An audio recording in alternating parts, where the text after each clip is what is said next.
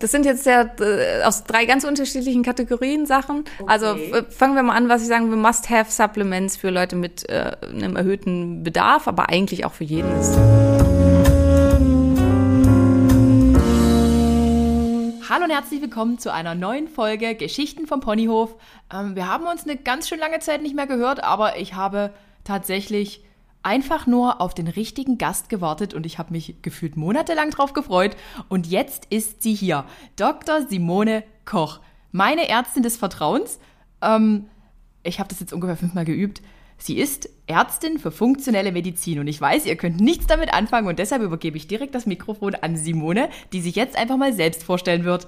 Hallo ihr Lieben, ich freue mich auch total, dass ich hier sein kann und mit Adrienne einfach ein nettes Gespräch hoffentlich führen kann. Was ist funktionelle Medizin? Die moderne Schulmedizin geht ähm, sehr in die Richtung, dass wir uns halt damit beschäftigen, wie behandle ich ein Symptom. Ähm, aber wenn ich das Symptom behandle, das ist halt so ein bisschen so, wie wenn ich schwarzes Tape über eine rote Leuchte klebe. Die Leuchte äh, leuchtet natürlich weiterhin und das System bleibt kaputt. Und funktionelle Medizin soll das Problem an der Ursache behandeln. Das heißt, ich versuche zu gucken, ähm, wo ist die Funktion gestört und die wiederherzustellen. Und insgesamt, also was ich dann mache, da ist halt viel Umweltaspekte. Also ich bin auch Umweltmedizinerin und Ernährungsmedizinerin und Orthomolekularmedizinerin. Das heißt alles, was sich mit Nährstoffen beschäftigt. Und das ist es dann so als gesamtheitliches. Und ich hoffe, es ist damit ein bisschen klarer, worum es geht. Ja, ich würde sagen schon. Nur mal so für euch zur Einführung. Ich war bei Simone das erste Mal im November letzten Jahres.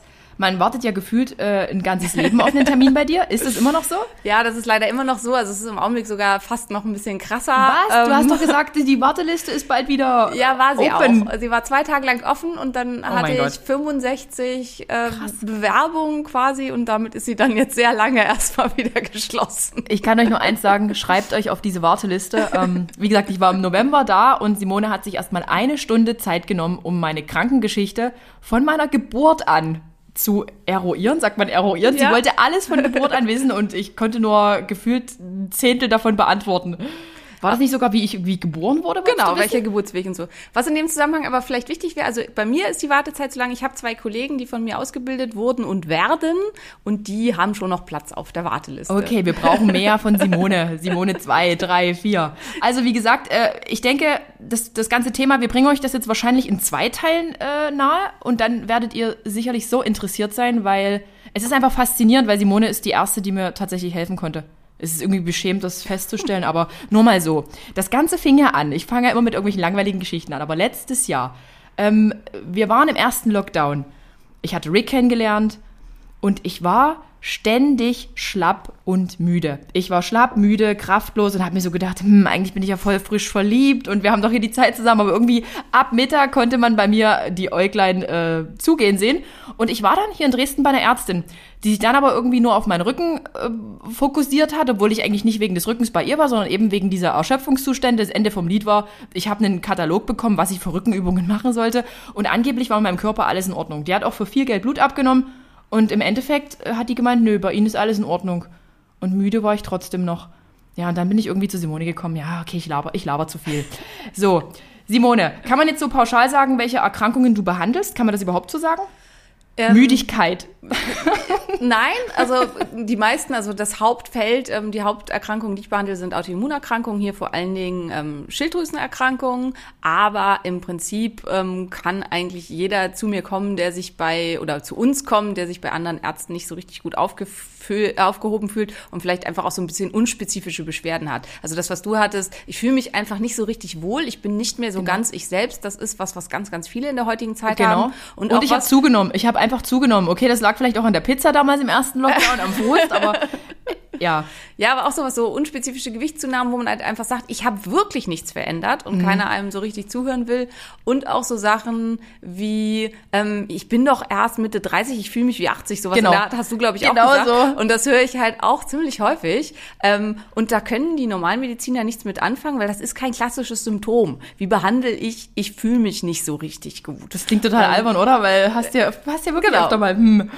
Und dann ist halt das, was wir so machen, ist halt einfach wirklich eine, ja, so ein bisschen Detektivsuche, bisschen Dr. House-mäßig, sehr intensive Anamnese und dann halt ganz viel Diagnostik. Nur mal so, es waren ungefähr 100 Blutröhrchen, die ich dort gelassen habe. Ich war ausgelaugt. Simone ist auch ein Vampir.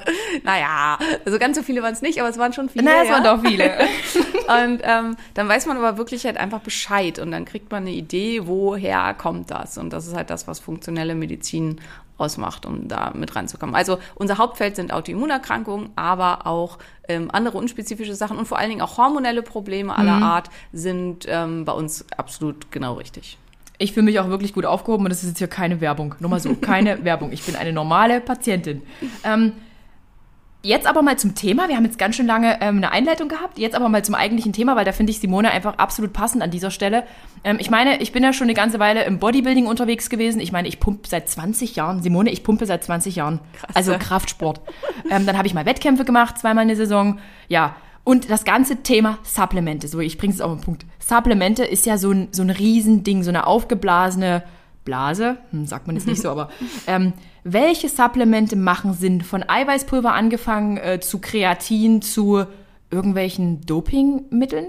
Ähm, kann man dopen, ohne zu dopen? Thema Biohacking. Ich habe diesen Begriff extra recherchiert, weil Simone ganz oft darüber spricht. Also kann man irgendwas am Körper boosten auf natürliche Art und Weise, abseits vom Steroidkonsum und auch darüber werden wir noch sprechen, weil mich das persönlich sehr interessiert. So, Simone, jetzt habe ich echt viel gelabert und ich gehe direkt zur ersten fast schon langweiligen Frage über, aber Thema Proteinpulver. Ich meine, es gibt Isolate, es gibt Caseine, es gibt Whey-Protein, es gibt vegane Probleme. Äh, Proble Probleme. Es gibt vegane Probleme. Probleme.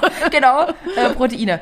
Macht das wirklich einen Unterschied, welches Protein ich wie konsumiere? Ich habe früher ganz oft tagsüber nur noch Isolate zu mir genommen, weil ich halt dachte, okay, da ist halt ganz wenig an Kohlenhydraten drin und super Nährstoffversorgung für meine Muskulatur. Simone, sprich du. Ähm, ja, also es macht einen Unterschied, welches Protein ich nehme, definitiv. Ähm, und man muss zum einen gucken, welche Wertigkeit hat das Protein.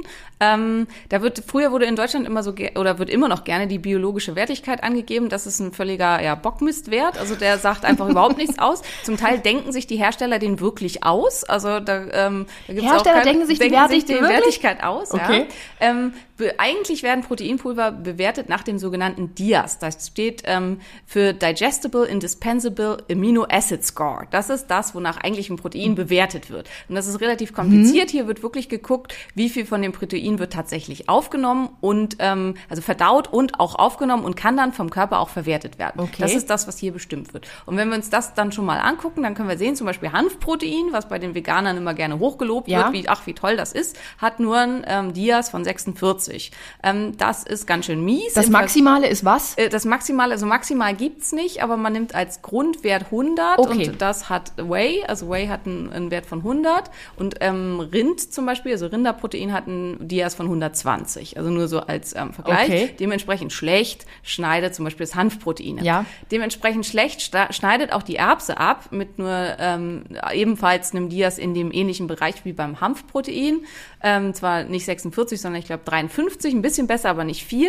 Und hier sind wir dann gleich beim Isolat, wo man sehen kann, dass das tatsächlich was bringt. Das Beste und teuerste. Erbsenprotein aufbereitet als Isolat hat dann auch wieder ein Dias von 100, also so ähnlich wie beim Whey. Wenn du jetzt sagst Erbsenprotein aufbereitet zum Isolat, dann ist es trotzdem ein veganes. Genau, es ist trotzdem ein veganes, das Erbsenprotein-Isolat, aber über diese Aufbereitung zum Isolat mache ich es ähm, sehr gut verdaulich für den Dünndarm und ähm, mache halt eine Aufnahmefähigkeit für den menschlichen Körper. Also wenn ich ein normales Isolat konsumiere, ist das tatsächlich eine sehr, sehr hochwertige und gut verwertbare ja, Sache. Absolut. Was man sich aber auch klar machen muss, desto schneller das reinkommt in den Körper, desto mehr Auswirkungen hat das auch und auch alle Proteine, weil das, was du gesagt hast mit den Kohlenhydraten, machen eine Insulinantwort und zwar zum ah, Teil eine okay. erhebliche Insulinantwort. Ähm, das macht man ja sich zum Teil auch zunutze, also manche absichtlich, andere aus Versehen. Ähm, beim Whey zum Beispiel, das macht die stärkste Insulinantwort, macht dann auch einen sehr starken Blutzuckeranstieg und das hat halt eine anabole Wirkung. Das kann man mhm. sinnvoll und gut nutzen. Mhm. Das haben vegane Proteine weniger. Wenn man das aber zum Beispiel zur Nacht macht und sich halt nochmal den Blutzucker sonst wohin schießt und das Insulin sonst wohin schießt, das kann halt eher ungünstig sein, weil wenn man das auf Dauer macht, dann kann man halt ähm, seine Insulinsensitivität damit kaputt machen. Was empfiehlst du dann am Abend? Ähm, am Abend würde ich tatsächlich versuchen, halt Proteine über Nahrung aufzunehmen und gar nicht irgendwie aus Shakes oder so. Und diese Casein-Shakes, die da so länger verdaulich im Körper sind, die geben trotzdem eine Insulinantwort. Und, die äh, geben trotzdem eine Insulinantwort und Casein ist ganz schlecht verdaulich. Also warum nimmt man die abends? Äh, warum machen die halt länger satt? Weil die ganz schwer verdaut werden können. Die liegen ah, einfach wie Klotz im Bauch herum und werden schlecht verdaut. Insgesamt Casein, also das Alpha-1-Casein, das kann vom menschlichen Körper nicht gut verdaut werden und kann ungünstige Immunantworten machen weil es halt nicht dem entspricht, was unser Körper erwartet. Immunantwort, würde. was bedeutet sowas? Das bedeutet, dass der Körper, die Immunzellen des Körpers das angreifen kann. Also wenn das aufgenommen wird in unserem Körper, wird es äh, angegriffen und kann dann Entzündung verursachen. Und Entzündung Aber sowas beachtet, ja, sowas beachtet man ja nicht. Also ich habe in meiner ganzen genau, Zeit nie darauf geachtet. Also wer es wen es interessiert, also vielleicht mag Adrians verlinken, weil das so viele Nachfragen ja? habe ich einen kleinen Protein-Guide geschrieben. Ähm, das ist wirklich so ein kleines Büchlein, wo alles, was ich hier jetzt gerade laber, einmal zusammengefasst ist. Ähm, und, Den ähm, verlinke ich, verlinke ich Proteinguide. Der kommt halt auch ganz gut an. Also da steht das alles einmal drin und da findet ihr zum Beispiel die ganzen Dias-Werte und warum und so. Und ist halt auch mit den Aminosäuren ähm, es wird ganz oft immer damit geworben, da sind alle essentiellen Aminosäuren. Ja, drin. genau, guter Slogan. Und ähm, die Frage ist halt, wie viel davon, weil das Puzzle muss vollständig sein. Wenn ich mir einfach vorstelle, ich kaufe mir 100 Puzzle, aber bei 97 davon fehlen drei Teile, mhm. dann kriege ich nur dreimal das Puzzle vollständig. Und mhm. dann nützen mir all die ganzen 97 anderen Puzzle nix. Ähm, und das ist halt im menschlichen Körper genauso. Wenn ich zum Beispiel, um was zu vervollständigen, Leucin brauche, aber Leucin ist halt nur äh, dreimal da drin quasi, dann ähm, ist es halt unvollständig. Und das ist dann entsprechend problematisch. Und das ist leider, weil du am Anfang gesagt hast, statt äh, veganes Protein, ja. veganes Problem. Das ist tatsächlich das vegane Problem, weil hier ist viel, viel weniger, also die bestimmte Aminosäuren wie Leucin ja. und Lysin und auch Tryptophan sind in veganen Proteinen einfach in viel, viel geringerem Anteil drin. Also müssen diejenigen Sportler oder Menschen, die das jetzt konsumieren, einfach noch darauf achten, dass gewisse andere Aminosäuren zugeführt genau, werden. Genau. Aber also, das findet man ja nicht einfach so heraus. Dazu braucht es ja wieder einen Arzt, oder? Ja, im Prinzip schon, optimalerweise. Mhm. Ähm, das ist auch, also viele haben immer noch so diese Idee, dass ein Aminosäurenprofil unglaublich teuer wäre. Das kommt noch so aus der Strunz-Ära, weil da wurde mhm. gerne ähm, über ein privates eigenes Labor über Aminosäurenprofile in die eigene Tasche, Tasche gewirtschaftet. Das ist inzwischen nicht mehr möglich und nicht mehr erlaubt. Also einmal so gesagt, ein Aminosäurenprofil kostet irgendwo zwischen 30 und und 70 Euro. Das geht ja wirklich. Das geht das absolut, gut. genau. Bei meinem Labor aktuell, die haben leider die Preise verdoppelt, sind es im Augenblick 66 Euro für Wie? alle Ich zahle jetzt auch doppelt, Simone? Leider. Oder wie meine Kollegin sagen würde, die Schweinchen. Aber das okay. ist leider, das kostete vorher 33 Euro, jetzt kostet es 66, wo man denkt okay. so, ey, aber ähm, ja. Aber sowas kann, kann nicht schaden, einfach wenn man interessierter Mensch genau. ist, das einfach mal machen ja, zu lassen. Ja. Einmal im Jahr, zweimal im Jahr, je nachdem, wie, genau, es jetzt halt genau. der Geldbeutel Und was zum Beispiel Sportlern, also da kommen wir nachher noch Sportlern, fehlt tatsächlich fast immer Arginin. Arginin ist sowas, wo man, was man ganz oft wirklich findet, dass es kaum noch nachweisbar ist. Also ich betreue ja viel Triathleten und Fußballer ja. ähm, und zum Teil auch Kraftsportler und da ist wirklich so die Gemeinsamkeit, also vor allen Dingen die Kraftsportler aus dem Crossfit-Bereich, die halt auch mhm. eine hohe Volumenleistung haben, ähm, denen fehlt eigentlich immer Arginin. Was bitte, was, was, was, was kann das für Auswirkungen haben, die man jetzt vielleicht schleichend nur mitbekommt? Äh, vor allen Dingen Kraftverlust. Also, Kraftverlust. dass man halt einfach ähm, nicht so richtig die Leistung bringen kann. Mhm. Müdigkeit, Erschöpfung, langfristig ähm, ist es schlecht fürs Herz. Also Arginin okay. ist sehr, sehr wichtig fürs Herz. Erektionsstörung bei Männern ist Achtung, sowas. bitte zuhören. Bitte, liebe Männer, zuhören. Also Arginin ist eine von den wichtigen NO-gebenden mhm. ähm, Aminosäuren. Und klar, bei Frauen kann es halt auch dann dazu führen, dass halt ähm, ja die Schwellkörper Körper nicht richtig funktionieren. Frauen merken das nur nicht so stark. Aber es kann schon dann halt okay. auch eine Libido-Einschränkung und sowas Ich habe ich hab in der ganzen harten Zeit nie so ein Blutbild machen lassen, also nie so ein Aminosäureprofil, ja. nie. Also es ist schon es super gehörte sich halt einfach nicht. Ja. Irgendwie so. Also gerade bei den Leistungssportlern kriegt man da echt manchmal Werte, dass man denkt, um Gottes Willen, erstaunlich, dass du noch klarkommst. okay. Aber äh, krass, habe ich nicht gewusst. Wir kommen mal zur nächsten Frage und zwar ähm, es gibt da dieses krasse Bashing von Supplement-Firmen. Bashing, oh Gott, ich verwende jetzt nur solche neumodischen Begriffe. Also es ist ja ganz oft, ich, ich beobachte das ja wahrscheinlich eher als du, dass sich Supplement-Firmen niedermachen, sich gegenseitig an Pranger äh, stellen und sagen, bei dem ist es aber schlechter als bei mir, mein Protein ist viel besser und wenn ihr die Pillen von mir kauft, sind die sowieso besser. Also äh, muss man Marke XYZ kaufen, um das optimale Pulver zu bekommen? Oder kommen am Ende alle Pulver und sowas aus dem gleichen Werk?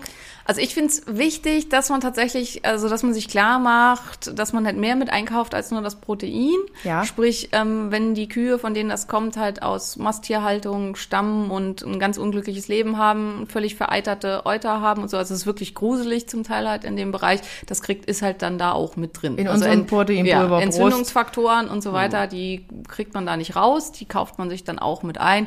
Deswegen empfehle ich halt eigentlich grundsätzlich Proteinpulver aus Weidehaltung, aus ähm, bi kontrolliert biologischer Landwirtschaft Das und so. wird dann auch so ausgewiesen auf den Packungen genau. jeweils. Das ist halt entsprechend teuer. Die sind ungefähr doppelt so teuer als Also normale. Wa- Weiderinder sozusagen. Ja, Weiderinder genau. Bio. Weite Krass. Rinder Bio und am besten dann auch noch A2, also das sind dann halt die, die, die roten Kühe, nicht die. Steht das mit drauf, ob das A1, A2, A1 ja, gibt's zum, A1? zum Teil schon, zum Teil steht das auch mit drauf. Ähm, und das ist dann halt eben entsprechend teurer. Ich glaube, wenn man halt von den günstigeren Firmen kauft, was überhaupt nicht schlimm ist, ich habe auch jahrelang ESN genommen, also Ja. was soll's, ne? Ja. Ähm, aber da ist Ich bin übrigens eingestiegen mit, kennst du noch MyProtein? Ja, klar. Die waren so günstig und Ja, die, hatten, oh, die hatten auch so geile Proteinballs.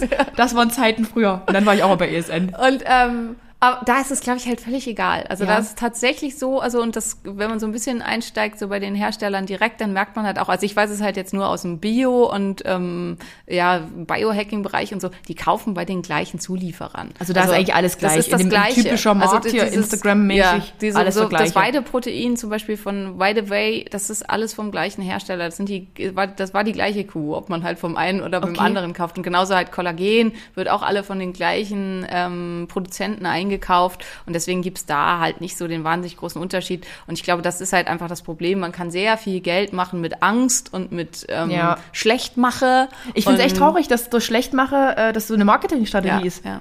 Und was ich wichtig finde, ist, ähm, wo ja auch ganz viel halt leider mitgemacht wird, Süßstoffe. Also Süßstoffe Ja. haben halt eine ganze Menge negative Auswirkungen. Vor allem Sucralose hat tatsächlich halt auch Auswirkungen auf unseren Insulinhaushalt. Viele kriegen stechende Kopfschmerzen, Migräne von Sucralose. Ähm, Was? Und Ist das in, Co in Cola Zero drin? auch, ja. Nee, oder? Ich habe jetzt wirklich schon seit vier Tagen Kopfschmerzen.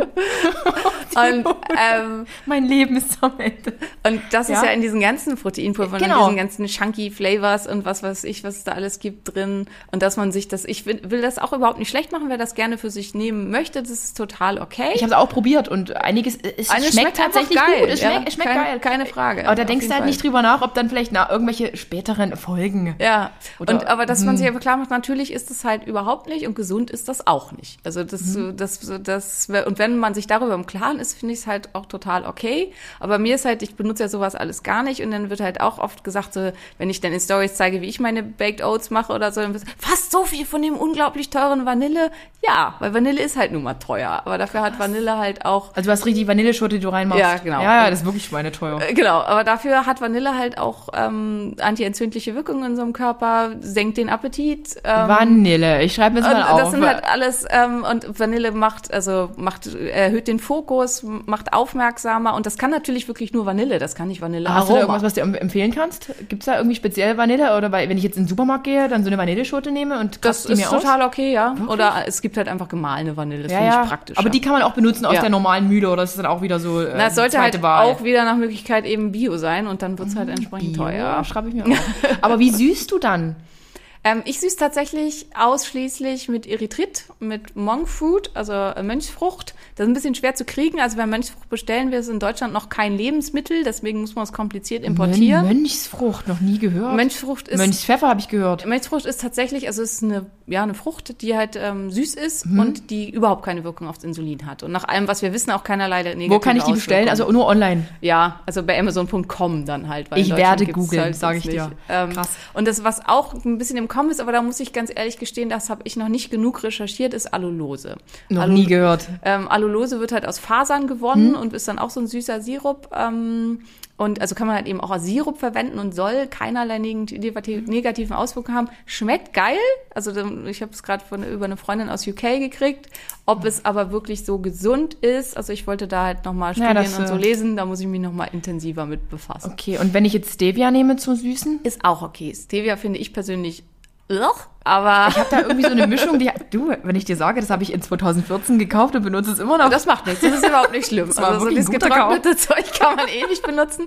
Ja, das aber wirklich, ich habe da eine gute Mischung, so dass es nicht so bitter schmeckt. Ja, also Stevia tatsächlich halt aus dem Stevia-Blatt ähm, ist auch was, was total okay ist, hat Okay. auch keine Wirkung aufs Insulin. Aber alle anderen Süßstoffe, muss man sagen, sind, ich sage jetzt mal, streifig. Also weil das Problem ist, es gibt einfach keine klaren Daten. Die Hälfte, also die meisten Studien wurden von den Herstellern selber veranlasst, Ja. die geben entsprechende Ergebnisse. Viele Studien an Ratten zeigen, so toll ist das nicht. Dann wird wieder gesagt, ja, der Mensch würde nie im Leben so viel davon konsumieren. Das stimmt schon, aber nichtsdestotrotz will ich ja keine Giftstoffe konsumieren, egal was, äh, wie, äh, ob ich da zwei Kilo sonst von essen müsste. Also ich esse Nee, ja auch nee, nicht, nee. ich esse ja auch nicht kleine Mengen äh, Cyankali, auch wenn sie mir halt im Prinzip dann nicht schaden. Auf gar würden. keinen Fall. Also, Also, Sucralose ist das, was man vielleicht doch mal ein bisschen auf dem Schirm halt genau. behalten Also Sucralose sollte. ist gerade das, was Krass. halt sehr viel benutzt wird in Proteinpulver. Also wahrscheinlich auch in meinen Proteinpulvern, die ich sehr gerne auch zum Süßen nehme. Wahrscheinlich, wobei ich glaube, deins kommt vielleicht sogar, also deine sind, glaube ich, mit Stevia gesüßt. Wenn Ja, ich, ich, täuscht. ich prüfe das danach, ja. Ich prüfe, ich prüfe dann.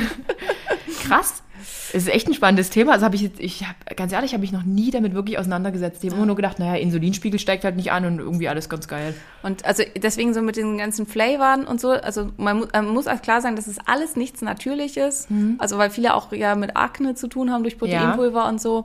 Ähm, das hängt oft auch einfach mit der Qualität des Proteinpulvers zu tun. Also wenn man doch eine Pickelneigung hat, Akneneigung, weil mir wurde das in meiner Vergangenheit, ich habe ja nun verschiedene äh, Hersteller schon probiert, ich selber hatte nie eine Auswirkung, aber andere haben immer gesagt, nee, ich kann das nicht bestellen, Ja. weil dann Ja, bekomme ich tatsächlich Pickel überall. Und ich denke Genau. so, okay, krass. haben halt tatsächlich einige, dass sie da stark mit Akne zu tun haben. Und das ist viel wirklich Qualität. Und es hat auch was mit dem Insulin zu tun, weil wenn halt Insulin so wahnsinnig stark ansteigt, das macht Entzündung. Und das kann dann halt auch mit über bestimmte Mechanismen Akne-Schübe verursachen. Also. Krass. Also, worauf achtest du bei einem Protein? Du selber, worauf achtest du? Also zum einen achte ich tatsächlich auch Weiderind, Bio? Ja, genau. Also ich achte auf, auf Bio. Das ist mir persönlich sehr wichtig. Wo kommt's her und ging's dem Tier gut? Ich achte auch stark auf Geschmack. Ich muss Ja, ganz ehrlich Geschmack. sagen, Ich bin auch so, oh, ich mag so Salted Caramel Also und so ich bin halt auch- fancy Zeug. ich bin total nordische Abstammung. Ich habe das jetzt auch gerade testen lassen, wirklich über einen Gentest. Und ich bin halt komplett, also ich bin schwedisch, ähm, dänisch, norddeutsch. und Simone so, hat blaue Augen. und so sieht sehr bisschen- blass aus. Und so ein bisschen slawisch, aber das war's dann halt auch schon. Und warum sage ich das? Weil die äh, sehr gut adaptiert sind an den Konsum tierischer Produkte. Also das liegt Ah. halt einfach daran, desto nordischer man kommt, desto schlechter funktioniert das mit Landwirtschaft, mit Pflanzenanbau. Dementsprechend Mhm. über die letzten 30.000 Jahre oder so haben wir uns da sehr gut angepasst. Hingegen südeuropäische Menschen sind oft sehr gut an pflanzlichen Konsum angepasst und kommen mit tierischen Produkten, vor allen Dingen mit Milchprodukten, oft schlechter zurecht. Mhm. Und das ist halt auch was, wo man sich ein bisschen Gedanken drüber machen darf. Also welche genetische,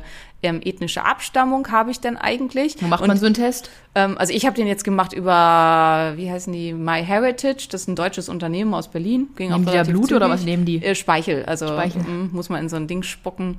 Ähm, ja, ist halt eigentlich kostet ein Fuffi. Also Mhm. ich fand es sehr spannend und man kriegt dann halt, wo man überall eventuell Verwandte hat. Also ich habe anscheinend jede Menge Cousinen und Cousins dritten Grades in Schweden. Also vielleicht kann man da mal jemanden besuchen. Also das ist halt auch ganz Mhm. Spannend. gar nicht so schlecht. genau. Ich kann nur nach Ungarn fahren. Ähm, aber bei mir ist halt, äh, dass ich das nochmal für mich halt auch bewiesen habe, worauf ich hinaus will, ich vertrage Milchprodukte super. Also ich habe null Produkte, äh, Probleme mit Milchprodukten. also kannst du, musst Art. du nicht auf vegan Genau, zurückgreifen. ich muss nicht auf Genau. vegan zurückgreifen, andere halt eventuell schon, Ja. weil ich persönlich mag einfach die veganen Proteine nicht. Also ich habe keins gefunden, was mir wirklich schmeckt. Ich finde, sie schmecken alle wie Staub. Ja, die schmecken wirklich Ähm, so. Außer man macht das äh, spezielle Porridge von Marie. Ja, also wenn man es Marie irgendwo unterbringt, Dort dann, muss dann ich sagen, da, echt. da, da habe ich eine Mischung gefunden, die ist ganz cool. Ja, also echt cool. wenn man es irgendwo in was anderem unterbringt, ja, aber so als Shake, finde ich, schmecken sie alle halt ja, staubig. So irgendwas Sand. Äh, ab- und da ich es eben hervorragend vertrage, bin ich halt auch bei Milchprodukten für mich hängen geblieben. Aber es gibt eben sehr viele Menschen, die tatsächlich mit ähm, tierischen Proteinen, mit Milchprodukten nicht so gut zurechtkommen. Und dann achte ich eben, wie gesagt, auch auf eine sehr gute Ganzheitlichkeit. Und da würde ich halt immer den Dias als Score mit ranziehen. Aber Dias weisen die Proteinhersteller natürlich nicht aus. Richtig? Weisen die nicht aus, aber wenn man also an der Tabelle sich orientiert, dann weiß man das eigentlich Okay. ganz gut. Und dann ist als veganes Protein wirklich das Erbsenproteinisolat das einzige, was sinnvoll zu empfehlen ist. Ähm, und Erbsen macht auch tatsächlich ganz, ganz wenig Allergien. Also das Erbsenproteinisolat, ist, ja. ist das auch deine Wahl jetzt? Für, nee, weil du bist ja, ist ja vegan. Äh, beim Veganen, ähm, für mich, meine Wahl ist ähm, ein gutes Whey. Also Einfach ich, ein gutes ja. Whey, äh, aber ausgewiesen Bio, äh, genau, weiteren Bio Qualität. okay, ich muss da mal so wirklich verstärkt drauf achten. Ich werde jetzt mal eine andere Recherche fahren. Und ja. ich nehme tatsächlich halt Proteine, die als Geschmack drin haben, wirklich da ist dann Kakao drin oder Vanille oder Erdbeerpulver oder Heidelbeerpulver und das war's. Und auch nicht gesüßt oder so, ich süße selbst. Du also süßt selbst? Süß also es gibt auch noch Proteinpulver, die ungesüßt sind? Genau, die sind komplett oh. ungesüßt und dann mache ich mir halt so wie Erythrit mit ein bisschen, vielleicht einem Messerspitzchen Stevia oder so oder Mönchsfrucht oder so rein, wie ich das halt gerne okay. haben möchte. Ja, ich werde auch mal ein bisschen sensibler dafür. So, wie viel Gramm Protein machen Sinn und sollten alle Protein zuführen? Sollten meine Eltern vielleicht auch mal mehr drauf achten als alte Risikopatienten. Also die Deutsche Gesellschaft für Ernährung sagt ja, wir sollen 0,8 Gramm pro Kilogramm Körpergewicht Protein zu uns nehmen. Ähm, tatsächlich ist aber außer, und dann kommt halt, außer man hat einen erhöhten Bedarf. Und dann ist halt die Frage, wer hat denn erhöhten Bedarf? Sportler, Sportler haben auf jeden Fall einen deutlich mhm. erhöhten Bedarf. Hier ist aber auch ganz, ganz wichtig, wenn ich mir das alles auf einmal reinhaue, das schafft halt mein Darm nicht. Und mhm. dann stink ich, das kennen, kennen auch viele, also dann, stink, dann riecht man total unangenehm aus dem Mund und auch das, was unten wieder wieder rauskommt, stinkt dann abartig. Kann ich aber auch von Eisentabletten behaupten. Ja, das, das ist unverdautes Protein. Also das ist gar nicht schön.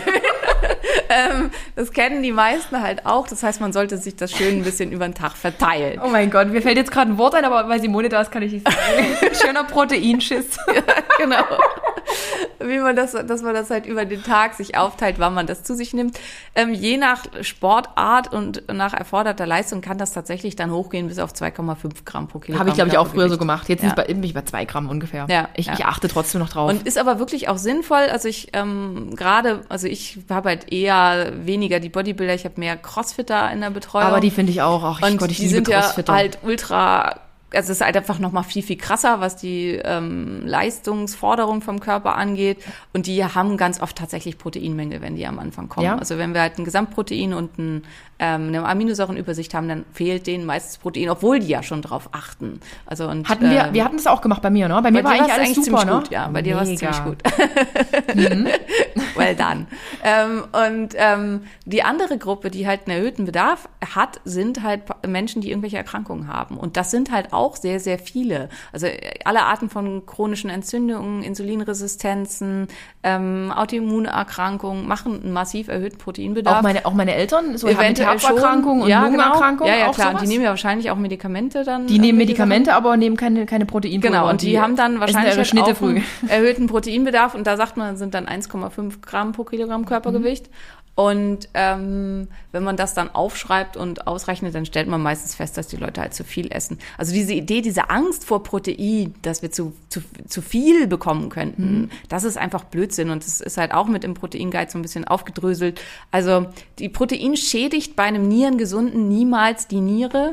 Ja. Ein ähm, Nierenkranker darf nicht so viel Protein zu sich nehmen, weil die Niere das dann nicht mehr, also dass sich da dann ablagert und das Probleme machen können. Aber es, daraus kann man keinen Umkehr Umkehrschluss machen. Also man kann halt nicht sagen, Protein schädigt die Niere, weil das ist Quatsch. Und wenn wir so ein bisschen zurückgehen, vor 150 Jahren wurde von Ärzten noch empfohlen, mindestens 3,5 Gramm pro Kilogramm Körpergewicht. So da dachte man, Summe? genau, da dachte man, das uh. je mehr, je mhm. besser. Mhm. Und diese Idee so, das kommt halt aus der, das kommt ganz stark aus, auch aus, mit aus der NS-Zeit, weil es gab einfach nichts. Und okay. deswegen wurde eine Propaganda betrieben, weniger als mehr, so, damit die Leute nicht rumnörgeln. Und das ist halt was, was sich immer noch so ein bisschen zu uns durchzieht. So viel Fleisch Fleisch ist schlecht und viel Protein ist schlecht. Ja, ja. Ähm, also es stimmt natürlich, dass man über Fleisch und so viel entzündliche Stoffe zu sich nehmen mhm. kann, wenn man Fleisch aus schlechter Herstellung nimmt, Fleisch von Masttieren, Fleisch von Also daher kommt das quasi. Daher die, kommt das vor ah, allen Dingen, okay. genau. Es ist nicht das Protein. Also Protein aus sauberen Quellen ist grundsätzlich unproblematisch und macht da halt überall nichts.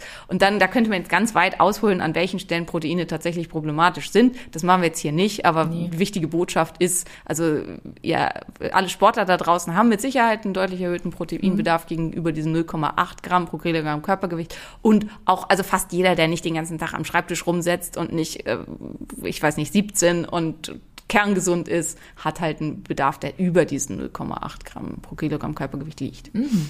Aber jetzt sag mal nochmal Thema äh, Bio und wir, wir schauen halt einfach mal äh, dort, wo unser Fleisch herkommt. ist denn aber wirklich Bio drin, wo Bio draufsteht? Mittlerweile, ich bin da echt, da bin ich richtig skeptisch.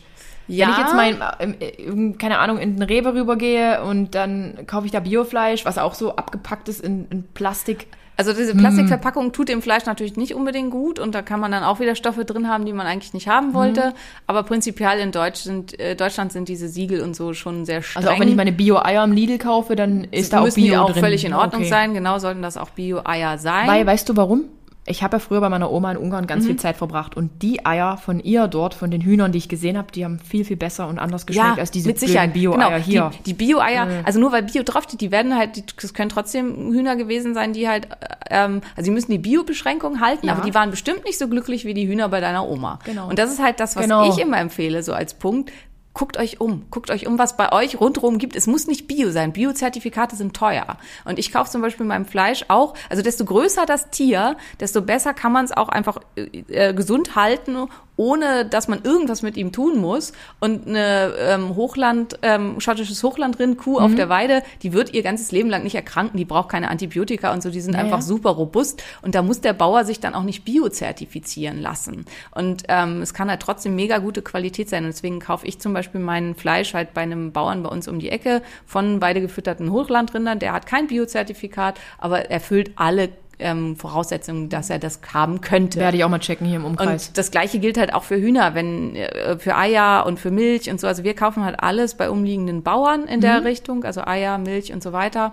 Ähm, und ganz viele sagen halt, ja, aber ich wohne in der Großstadt und so. Ich wohne auch in der Großstadt. Ich wohne in Berlin. in der Tat. In der Tat. ähm, und man kann halt trotzdem, wenn man ein bisschen guckt, da finden. Und klar, da muss man vielleicht mal 20 Minuten fahren. Mhm. Aber was sind 20 Minuten? Ja, eben. In Berlin fährt man überall hin, Ja. 20 Minuten. Also insofern finde ich, ist das halt nicht so das Problem. Und dann ist Bio gar nicht so wichtig, weil Bio heißt zum Beispiel nicht zwangsweise Freiland. Und das ist halt wahrscheinlich das, was du halt auch sagst. Die Eier Genau. von der Oma waren einfach viel Die waren leckerer. viel, viel, viel besser. Weil Als- die- Als ich in Österreich im Urlaub war, in so einem Hotel, da haben die wieder so geschmeckt wie bei Oma. Da war genau. ich echt Das boah, waren dann halt auch begeistert. wahrscheinlich Freilandhühner, Genau. die halt wirklich Gras picken durften und Insekten picken durften. Und die schmecken dann Ja, einfach ganz, ganz anders. Das waren wirklich Also- schöne Zeiten. Ja, also meine Großeltern hatten auch Hühner, aber wir kaufen auch äh, Eier von solchen Hühnern und die sehen dann auch so aus. Also das Eigelb sieht ganz anders aus Genau. und es schmeckt einfach auch ganz anders. Hast du mir eigentlich ähm, meinen Käse mitgebracht? Ja. Käse. Käse. Kefir, habe ich, Ich habe nicht meine Käfirkulturen get getötet. habe ich mitgebracht. Sehr gut. Okay, ähm, kommen wir mal so zu den. Ähm, ich ich habe da, ich habe da. Oh Gott, Adrienne, ich habe da jemanden, der stellt mir immer wieder Fragen. Ähm, der ist halt Anfang 20, möchte gern Muskeln aufbauen und sagt aber, "Hm, ist bei mir so schwer und andere haben es da einfacher. Gibt es diese Körpertypen eigentlich noch, wie es früher in den Büchern stand? Mesomorph, Ektomorph. Ist es wirklich so, dass manche Menschen schwerer haben aufzubauen? Ja, also da ganz klar, ja. Hat sich nichts geändert zu Also vor 20 äh, Jahren. es, es hat sich nichts daran geändert, dass es einfach Menschen gibt, die schwer aufbauen. Man teilt nicht mehr ein nach Ektomorph, Endomorph, Ja. Mesomorph, wenn man halt sagt, naja, also das ist halt ein, zu hartes Schubladendenken. genau. Aber ähm, tatsächlich gibt es halt Menschen, die sich da deutlich schwerer tun als andere. Das hat halt auch wieder ganz viel mit Insulinsensitivität zu tun. Ähm, und wenn man da zu sensitiv quasi ist und wenn man halt einen sehr hochlaufenden Stoffwechsel hat, was es tatsächlich gibt, dann ist es einfach super schwierig. Und die müssen dann wirklich unglaubliche Mengen auch an Energie Genau. konsumieren, um aufbauen zu können. Also es ist leider, leider oder Gott sei Dank tatsächlich so. Also es eine Empfehlung von dir? Wie, wie, wie kann man denen helfen? Die müssten ihren, ihren Grundumsatz, ihren Arbeitsumsatz kennen und dann eigentlich selber danach sich Genau, also die, für die ist es genauso hart, also wie es für andere, wenn man halt runter, runter shredden will, das ist hart, weil man alles Genau. tracken muss und so, und die müssen genauso hart tracken wie Leute, die shredden wollen. Und Genau. die müssen halt aber nach oben tracken. Also das ist halt auch, also bei meinem Partner ist es halt zum Beispiel so, der, wenn der voll arbeitet, also dadurch, dass er halt körperlich arbeitet Mhm. und acht, neun Stunden steht und dann auch wirklich körperlich aktiv ist und so, der hat einen Bedarf von fünf bis 6.000 Kalorien täglich, wenn er aufbauen viel. will. Und ich beneide ihn. Ja, ich beneide ich auch. ihn darum. Ich auch. und, ähm, und der hatte das halt auch. Der war immer so, ja, bei der gleichen Kiloanzahl und konnte halt überhaupt nicht aufbauen. Und seitdem wir zusammen sind, schreibe ich ihm halt Ernährungspläne und so. Mhm. Und der tr- trackt halt so, wie ich, wenn ich abnehmen will, tracken muss, trackt, äh, trackt er zum Zunehmen und trackt halt wirklich auch jedes Gramm und wiegt es ab. Und Und, so funktioniert. Weiter. Funktioniert. Hat fünf Kilo zugenommen und Richtig äh, äh, mit ungefähr gleichem Körperfettanteil, also im Wesentlichen. Also es lohnt sich, weil viele sind ja sehr bequem und wollen dann irgendwie immer nur, soll schnell gehen, ja. soll, soll irgendwie schnell gehen, aber es ist halt Gottverdammt nochmal so tracken hilft. Ja, Auch- definitiv. auch, Und man will ja auch nicht Fett zunehmen. Weil das ist Eben. leicht, das geht mit Zucker. Also viel Zucker äh, Mhm. sorgt schnell dafür, dass man dann auch ordentlich Fett zulegt, ähm, sondern man möchte halt ja gerne möglichst saubere Masse zunehmen. Und dafür muss man dann auch wirklich, ja, äh, genauso kompliziert gucken, was esse ich da eigentlich und wie viel esse ich davon. Und ähm, ja, und dann, das ist, das ist tatsächlich, also da würde ich mir im Zweifelsfall Beratung suchen, weil da muss man zyklisch rangehen. Also man muss dann halt mal, mal mehr, mal weniger e- essen. Ja. Der Mensch ist eingestellt auf Feast and Famine. Also wir sind halt äh, dran gewöhnt, dass es mal ganz viel gibt und dann wieder gar nichts. Und ähm, wer da ganz doll Probleme hat, glaube ich, fährt am besten, wenn er sich eine Ernährungsberatung oder so sucht. Wobei ich jetzt Ernährungsberatungen so generell nicht haben. traue. Ja, deswegen sage ich ja, die, die da wirklich Ahnung von haben, davon gibt's nicht viele. Ist Aber da könntest du auch eine Empfehlung aussprechen, sicherlich irgendwie, wenn man mal den Kontakt zu dir suchen würde. Oder ist es auch für dich schwierig? Also auch schwierig. Also ich habe jetzt nicht so, ja doch, ich glaube, da wüsste ich jemanden. Okay, also wir müssen jetzt hier niemanden benennen, aber falls das Interesse besteht. Ähm, was sind sinnvolle Supplemente, die man als Sportler gebrauchen kann? Ich denke jetzt nicht nur an äh, Protein, ähm, sondern Ja. auch an sowas wie Kreatin, Ja. L-Arginin.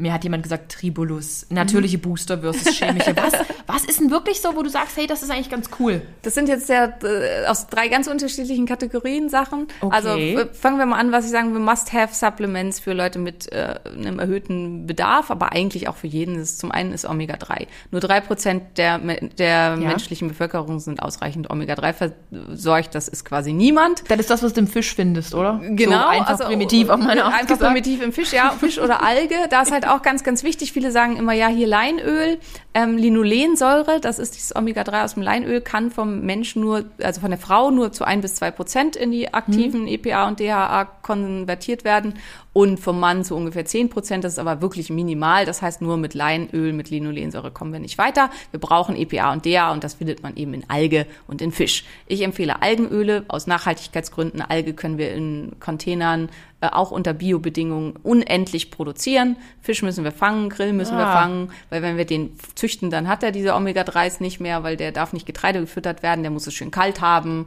und Oh. das ist halt alles Ich kompliziert. nehme aber Omega-3. genau, aber ich glaube, du nimmst Alge, oder? Ja, ach, das, das, ach, das wäre dann da drin. Ich- also genau, Omega-3 genau. und dann sehe ich aus, was das besteht. ja, Genau, und dann, genau. das stimmt dann wieder. Ja, das ja, stimmt, da muss ich, ja, Also doch. das müsste aus Algen hergestellt ich habe es werden. auch verstanden.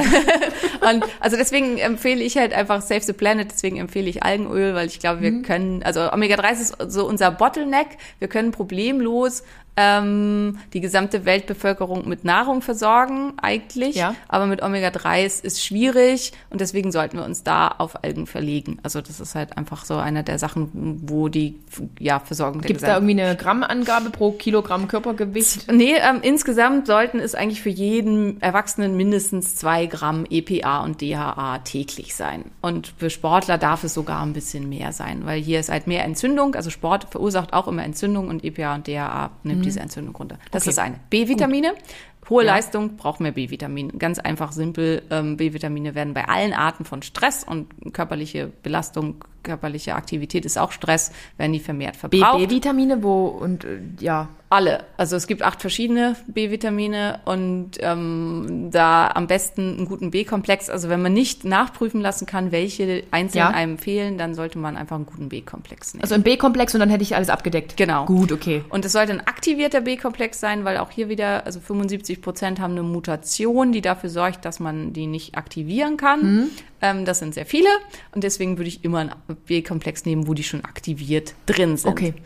Ähm, Zink, ähm, ganz, ganz wichtig, auch hier wieder. Nehme ich immer abends, glaube ich. Ja, Zink ist abends gut. Ähm, ein erhöhter Bedarf, äh, äh, Quatsch, ein erhöhter Umsatz, erhöhte Aktivität mehr, braucht mehr Zink und alle Arten von chronischen Erkrankungen, von Darmgeschichten und so weiter verbrauchen auch mehr Zink. Insulinresistenzen verbrauchen unglaubliche Massen Zink, also die meisten brauchen Zink. Magnesium als ganz wichtiger weiterer Punkt, eigentlich alle haben Magnesiummangel, das hat Ja. mit unseren Böden zu tun und so. Das ist auch was, was ich in der Praxis einfach sehe. Ähm, eigentlich fast jeder, der mit zu mir kommt, hat Magnesiummangel.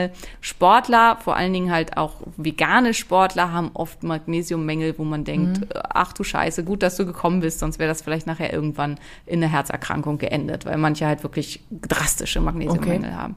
Also das würde ich sagen, sind so die Basis-Supplements, mit denen keiner was falsch macht, wo man halt äh, dann super aufgestellt ist. Eventuell vielleicht auch noch EAAs, vor allen Dingen, wenn man halt eben vegan ist, dass man halt die noch einzeln zuführt. EAAs, was ist das? Ähm, essentielle Aminosäuren. Okay. Also dass man da, das Ich muss die Fragen stellen, weil ich weiß, einige wissen es nicht. Ich habe es natürlich gewusst. Es sind auch ähm, acht beziehungsweise neun, also eine davon ist ähm, potenziell essentiell. Ja, also die also da, wenn man sich nicht sicher ist, ob man über seine Pro Ernährung oder sein Protein genug mhm. ähm, essentielle zuführt, machen die auch Sinn. Ähm, und dann war die Frage nach Arginin, Ketogluterat oder Arginin. Nee, Kreat, Kreatin. Genau. Äh, nehmen ja. so die, die Pumpe. Ich habe früher auch mal eine Kreatinkur gemacht, bis ich Durchfall bekommen habe. Dann habe ich es abgebrochen. dann nie wieder genommen. Also Kreatin ist wichtig. Was macht Kreatin? Kreatin bindet zum einen Wasser. Deswegen mhm. sieht man halt im Muskel. Deswegen sieht man geiler aus. Das ist halt, das kann auch Aber motivieren. ich war auch leistungsfähiger irgendwie. Ja, genau. Ja? Das ist der zweite Punkt. Kreatin wird, also Kreatinphosphat ist eins, ähm, ist ein Schnellbrennstoff von unserem Körper nach Adenosintriphosphat. Und es kann dann tatsächlich mehr Leistung vollbracht werden. Und wenn man mehr Leistung bringen kann, dann hat man natürlich auch hinterher mehr Hypertrophie. Mm. Und das ist das Geheimnis von Kreatin. Wer nur Kreatin nimmt und nicht trainiert, was halt manche auch denken. Habe ich schon gehört. Wird keinerlei Effekt erzielen. Rick. In keinster Form und Art und Weise. Also das ist gerade bei Männern so ein Phänomen, ah, ich nehme mir Kreatin. Die glauben dann, der Bizeps wächst im Schlaf. Also wirklich mit Training, logischerweise. Ja. Und äh, wie früher waren das noch so Kuren, die man mal gemacht hat. Und irgendwann hatte dann mal ein Coach gesagt, nee, du nimmst jetzt jeden Tag fünf Gramm. Genau, fünf Gramm täglich, das ist so das, das ist okay. Also könnte ich jetzt rein theoretisch auch machen, um ja. mal wieder so ein bisschen ja. hier den Bizeps wachsen genau, Genau, genau. Also das ist so okay. das, wo man inzwischen sich quasi so drauf eingeschossen hat, eine Dauergabe von quasi okay. fünf Gramm. Und soll ja auch das best erforscht, erforschteste äh, Supplement sein. Irgendwie genau, Kreatin. ist einer der am meisten erforschten Supplements. Ja, cool. Und macht wirklich auch für eigentlich jeden Sinn, der in irgendeiner Form ähm, Kraftleistung bringen muss. Also okay. auch für Crossfitter, auch für Triathleten und so. Ja, dann werde ich doch mal drüber nachdenken. Weil mein Home Gym ist ja hier bestens ausgestattet. und das letzte, dritte war Tribulus. Da sind wir dann beim Fall äh, Natural Doping. Was ist Tribulus? Tribulus ist ähm, aus der Phytotherapie, also aus, ähm, aus der Kräutertherapie und ähm, hemmt die Aromatase und sorgt damit dafür, dass Testosteron höher bleibt. Also dass weniger in Östrogen mhm. umgesetzt wird. Ähm, kann damit nützlich sein, sowohl für Männer als auch für Frauen, mhm. je nachdem, welche Sachen ähm, vorliegen. Frauen, die halt eh schon zu zu hohen Androgenen neigen, für die ist Tribulus dementsprechend eher nicht so günstig. Ähm, aber bei bestimmten Formen von Fertilitätsstörungen und bei Müdigkeit, Erschöpfung durch zu wenig Testosteron oder so kann Tribulus auch bei Frauen Sinn machen. Ähm, ja, ganz wichtig ist da, also es gibt dazu eigentlich eine ganz gute Datenlage, dass man sich aber klar macht, über Phytotherapeutika ähm, erreicht man halt nie das Gleiche, wie wenn man tatsächlich Steroide nehmen würde, logischerweise. Mhm. Und dass man sich auch klar macht, man muss sie oft kombinieren. Also Tribulus allein ist ja ein reiner Aromatasehemmer, aber dafür muss halt erstmal genug Ausgangssubstanz da sein. Wenn jemand eine ganz schlechte Ausgangssubstanz von den Steroidhormonen hat, dann wird auch Tribulus nichts nutzen. Also vielleicht nur halt wieder mit Blutbild. Ja, also es hilft auf jeden Fall, da mal mit nachzugucken ja. oder sich halt intensiver damit zu befassen und zu gucken, okay, womit kann ich halt meine Produktion anregen und boosten. Also einfach sich auch mal klar zu machen, die Ausgangssubstanz aller Steroidhormone, also aller Geschlechtshormone und so, ähm, ist Cholesterin. Und das ist halt auch, was mhm. viele nicht drüber nachdenken. Wenn ich versuche, Fett auf Teufel komm raus zu meiden, und das ist ja bei der, bei der, bei den Frauen auch in Wettkampfdiäten und so immer Richtig. noch sehr üblich, dann ähm, habe ich irgendwann nicht mehr genug Ausgangssubstanz. Und dann ähm, gehen meine Hormone halt völlig in den Keller und alles ist komplett gecrashed, weil mein Körper nichts mehr hat, woraus er die bauen kann. Und dann kann ich so viel Tribulus nehmen, wie ich will. Das wird null Effekt haben, weil es ist halt einfach nichts mehr da. Ich habe das nie genommen, aber spannend, ja. spannende Sache. Dazu kommen wir dann auch nochmal zum Period Periodenverlust ja. und, und zu hormonellen Also Natural Doping wäre auf jeden Fall ein Thema, mit dem man eine eigene Folge füllen kann, aber ist auf jeden Fall was, wo man sehr viel mit erreichen kann. Ähm, ja. Und L-Arginin? Stand hier auch noch. Genau, Arginin, ich habe ja schon gesagt, also Sportler haben tatsächlich oft ähm, Argininmängel. L-Arginin ist einfach eine äh, besondere Form, also die L-Form des Arginins. Ähm, ich würde tatsächlich aber Arginin-Ketogluterat empfehlen. Das ist eine Arginin-Form, die besonders gut aufgenommen Rein wird. Rein zufällig in meiner Hausapotheke.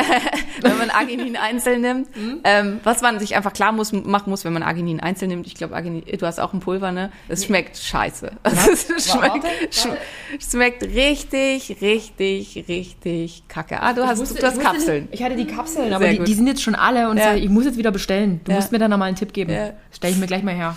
Also wenn ihr Kapseln kriegen könnt, würde ich auch sagen, nimm Kapseln. Aber also die sind halt wiederum teurer. Sind super teuer. Ja, dann würde ich wahrscheinlich ja. lieber Pulver nehmen und äh, also einfach die Kröte schlucken. Wer hart im Nehmen ist, schluckt die Kröte, aber es ist wirklich eine dicke Kröte. Wirklich? Also, mhm. Ich hätte jetzt gesagt, ich bin aus. also ich glaube, du oh, schaffst das. Oh, ja, aber, ja. Ich, ich, bin Eisbadekönigin. Ich schaffe auch noch dieses Pulver. Aber ich habe schon immer ab und zu mal Leute, die sagen, Simone, das war das ekligste, wirklich, wirklich das ekligste, was ich jemals nehmen musste. Okay, vielleicht bestelle ich doch wieder die Kapseln. Okay. Gut. Natürliche Booster versus chemische Booster. Gibt's äh, die chemischen Booster, mit meine ich alles, das man so kaufen kann. So Ja. die üblichen, äh, handelsüblichen. Gibt's da natürliche Booster außer Kaffee und grünen Tee? Guarana. Ja, Ah. also alles, was wo ordentlich Koffein drin ist. Ja, und ich kann halt dann auch kombinieren. Also ich kann zum Beispiel Koffein kombinieren mit ähm, Glycerol, Phosphocholin. Das ist eine Fettverbindung. Oh Gott, das klingt alles nach Chemie ohne Ende. Ge- Ja, aber es ist, äh, das ist tatsächlich halt in natürlichen Sachen drin. Mhm. Und ähm, das ist halt auch, also so ähnliche Verbindungen werden ja auch in den künstlichen Boostern verwendet. Also Glycerin wird ja auch ja gerne in den Boostern verwendet und so. Und es macht halt auch einfach, macht eine Gefäßerweiterung, macht einen erhöhten Fokus, verbessert die Hirnleistung. Oh ja. ähm, also Hast du eine Empfehlung für mich? für jetzt an, an Ein Booster? ich würde tatsächlich immer selber zusammenstellen. Also ich würde halt verschiedene Sachen da wählen, die man sich dann selber Simone wird mir was aufschreiben. Vielleicht teile ich das mit Also euch. man kann mit natürlichen Boostern schon auch einiges erreichen. Mm, Die Frage ist natürlich immer, was will ich von dem Booster? Mhm. Also will ich halt einfach nur, dass es geil aussieht, also so dieses Gefühl vom Pump, will ich halt, dass ich Alles. kann ich mich nicht richtig konzentrieren, habe ich wirklich eigentlich Leistungseinbrüche? Ich Bei- will mehr schwitzen, mich mehr konzentrieren, Fokus. Und bei, also bei den künstlichen, synthetischen Boostern ist immer A, also viel von diesem Zeug, was man in Pulvern da verarbeitet, schmeckt ultra ekelhaft. Und deswegen muss es halt mit krass viel Geschmacksverstärkung und Ja. Süßungsmitteln überdeckt werden. Und das ist ja auch, dass die schmecken ja oft so abartig süß, dass man die kaum runterbringt. Ähm, dass man sich das einfach klar macht, dann hat man halt noch die ganzen ollen Süßstoffe mit drin und die ganzen künstlichen Aromen. Hatten wir drüber gesprochen, genau. Genau, das, was halt auch nicht so unbedingt gut tut. Und was viele unterschätzen, ist, wie langsam Koffein eigentlich abgebaut wird im Körper. Und ähm, also die Halbwertszeit von Koffein sind bei einem normalen Metabolizer bei fünf Stunden und bei einem Slow Metabolizer bei acht. Das heißt, wenn ich halt mir morgens, und die meisten trainieren ja nicht morgens, ne, sag ich mal, wir trainieren mittags, also mittags so gegen eins oder so, und ich hau mir da 100 Milligramm Koffein rein, dann habe ich halt fünf Stunden später immer noch 50 Milligramm. Und das reicht total aus, um meinen Schlaf einzuschränken. Also bitte Und- nicht abends nehmen. Genau, und Schlaf, Regeneration, das wissen hoffentlich inzwischen alle, Schlaf ist nicht verhandelbar. Also äh, Schlaf ist halt für Leistung, für alles der entscheidende Punkt. Und wenn die Regeneration schlecht ist, dann ähm, ja, da hilft halt der tollste Booster nicht. Dann ist das Muskelwachstum eingeschränkt, die Leistungsfähigkeit eingeschränkt und man kann halt auch wirklich langfristig sehr krank werden. Schlaf, Und- was ist deine Empfehlung? Was man da nehmen sollte? Nee, nee, viel um man Gottes Willen, nein. Also man Ähm, sollte normal schlafen können, aber äh, Schlafdauer acht Stunden ist immer so meine Das wird Herangehensweise. immer acht. das, was gesagt wird, das ist tatsächlich mega individuell. Also hier ist total wichtig rauszufinden, wie viel brauche ich wirklich, um sich nicht selbst zu stressen. Mhm. Männer zum Beispiel zwischen 25 und 30, weiß man inzwischen haben, also vor allen Dingen sportlich tätige Männer haben ein krass erhöhtes Schlafbedürfnis. Die brauchen tatsächlich so zehn Stunden, um wirklich ausgeschlafen Mhm. das zu ist sein. wirklich krass. Und das ist halt auch viele, mit Leute, denen geht ich um acht jetzt- ins Bett. die, mit denen ich drüber gesprochen habe, haben gesagt, jetzt wird mir einiges klar, weil die halt so, woran erkennt man das? Viele tragen ja inzwischen Wearables, also äh, Fitbit Charge zum Beispiel Ja. oder halt, also ich habe eine Apple Watch, aber du hast glaube ich auch eine Apple hab auch eine Watch. Apple Keine Werbung. Ähm, der, die, damit kann man halt den Schlaf tracken und dass man dann guckt, wenn man den Schlaf trackt mit einer App entsprechend dazu, also ich benutze Pillow, was wirklich cool auswertet, ähm, REM-Schlaf und Tiefschlaf sollten gleich lang sein. Und wenn der REM-Schlaf äh, kürzer ist als der Tiefschlaf, dann schläft man zu wenig. So einfach ist das. und das werde ich mal tracken. Darüber kann man das halt ganz einfach für sich rausfinden. Und bei mir ist zum Beispiel, ich brauche nur so sechseinhalb Stunden Schlaf. Und ich habe mich halt mein ganzes Leben lang damit krass gestresst, dass ich unbedingt acht Stunden schlafen muss. Mhm. Und dann schlafe ich ganz flach. Also wenn ich das halt unbedingt versuche, dann bin ich dreimal nachts wach und es ist super nervig. Ja, ja. Und mehr Erholung habe ich trotzdem nicht. Also schlafe ich nur sechseinhalb. Mein Partner braucht zehn, was zum Teil halt ähm, in der Beziehung für Komplikationen Kann ich mir vorstellen, Sonntagsfrühstück ist Genau. nicht gesichert. ähm, und da muss man sich dann halt miteinander einigen, wie man das macht. Also das ist super individuell, aber es lohnt sich, das rauszufinden. Und ähm, also wer es ganz sophisticated haben will, es gibt halt den Ura-Ring, also O-U-R-A, das ist ein, aus Finnland ein Variable und der misst den Regeneration Score und der sagt dir halt immer, jetzt bist du regeneriert, jetzt darfst du wieder trainieren. Ist das gutes Ding? Das ist echt gut. Also der Ura misst die saubersten Daten von allen Variables, die es im Augenblick so gibt. Aber ist halt, also der ist halt wirklich eigentlich auch nur für Sportler super relevant, weil ähm, ja, der Normalsterbliche braucht sowas nicht, was der alles macht. Okay. Ja. Ähm, Gibt es noch ansonsten Bo Booster, nat natürlich, aus dem natürlichen Bereich, die jetzt noch einem, einem Sportler helfen könnten, neben Schlaf, ausreichend Schlaf? Naja, also das ist halt wie, natürlich sieht man das, also Citrullin und Beta-Alanin, das sind ja, die sind ja auch in den meisten Boostern mit drin. Das Mhm. Was ist denn das, wenn das so was. kribbelt? Das Beta-Alanin. Das ist nicht gut, oder? Doch. Heißt das dann, das ist, früher hieß mal, das ist dann der, ist der Booster billig. Nee, nee, der Booster ist dann nicht billig, der Booster enthält Beta-Alanin. Und mit, mit, Enthält Baby billig. äh, mit Beta-Alanin ähm, Ja. macht man halt dieses Kribbeln und so weiter. Also es ist halt tatsächlich, ob das nur gesund ist oder nicht, das weiß man noch nicht so hundertprozentig Okay. genau. Aber es macht auf jeden Fall halt eine deutliche Gefäßerweiterung und vor allen Dingen auch ein schnelleres Synapsenfeuern im Gehirn. Und eventuell kann dadurch halt dann auch die neuronale Leistung wirklich verbessert werden. Und das wissen ja alle, die wirklich hart und mit viel Gewicht trainieren. Ganz viel ist nachher neuronal. Also es ist halt nicht, wie stark bin ich, sondern wie fokussiert bin ich und wie, wie gut macht mein Nervensystem das Ganze mit. Also eine Kniebeuge oder ein Kreuzheben mit richtig hohem Gewicht ist vor allen Dingen eine Frage der Nervensystemverschaltung. Und die Idee dabei ist, dass das helfen kann. Dafür gibt es aber keinen Nachweis. Das finde ich halt auch wichtig, das da mit dazu zu sagen. Okay. Gibt es noch irgendwas, was du der Sache ergänzen möchtest? Thema Supplemente, die noch notwendig sind? Booster? Nö, ich glaube Supplements und Booster. Ausreichend trinken vielleicht noch? Trinken ist immer gut. Wasser? ja, was muss noch kommen? Ja, Ich werbe für Wasser. Auch, auch da finde ich halt, ähm, es gibt schon Menschen, die wirklich viel zu wenig trinken. Das hat viel damit zu tun, dass wir uns so von unserer eigenen Körperintuition entfernt haben. Mhm. Aber man kann halt auch, also Hyperhydratation, also dass man viel zu viel trinkt, das gibt's halt eben auch äh, gar nicht so selten. Und ich halte es für sinnvoller, wieder mehr in sich reinzuspüren, habe ich Durst. Und wenn man Durst hat, sollte man trinken. Aber man sollte halt, also diese Kampagne, man muss halt mindestens äh, drei Liter am Tag trinken oder so, die ist mal von Vitell ins Leben gerufen und mehr muss man da eigentlich nicht zu sagen. Okay. Ähm, Ja. Also wer halt sich wohlfühlt, also wenn es draußen kalt ist und man hat sich an dem Tag nicht bewegt und so, wenn man an so einem Tag dann mal nur anderthalb oder zwei Liter trinkt, dann ist das wahrscheinlich völlig ausreichend. Es gibt schon aber auch Menschen, die zu wenig trinken. Auf eine gute Mineralstoffversorgung achten im Trinken ist super wichtig, damit man halt, ähm, also destilliertes Wasser oder komplett gereinigtes Wasser zu trinken kann halt auch schlecht und gefährlich werden. Also dass man auf sowas mit achtet. Okay. So, Simone, weiter geht's. Bodybuilding, Leistungssport. Ich war ja Bodybuilderin. Ich bin ja da reingerutscht. Wie die Jungfrau zum Kinde bin ich zu diesem ganzen Ding gekommen. Ich wollte ja einfach nur endlich abnehmen und mit 30 äh, ist bei mir ja dann der Schalter umgelegt worden im Kopf und plötzlich wurden aus meinen pummeligen 66 Kilo halt eben shredded 62 Kilogramm und dann bin ich auf die Bühne gegangen. Ähm, das waren zwei Saisons, das heißt 2014 und 2015 habe ich wirklich so richtig Hardcore, also ich habe immer Hardcore gepumpt, aber meine Ernährung war da eben auch Hardcore clean. Und auch ich habe ganz lange danach gelebt, mehr als 30 Gramm Fett am Tag, nicht möglich, geht nicht, ist nicht. Irgendwann hatte ich einen neuen Coach, der sagte, 60 Gramm ist unsere Untergrenze. Ähm, habe ich durch diese zwei intensiven Jahre ähm, mir irgendwas im Körper kaputt gemacht durch diese Diäten, durch, keine Ahnung, habe ich irgendwas an meinem Hormonsystem kaputt gemacht? Ist meine Periode deshalb so stark, wie sie jetzt stark ist? Ist meine Schilddrüse deshalb angegriffen?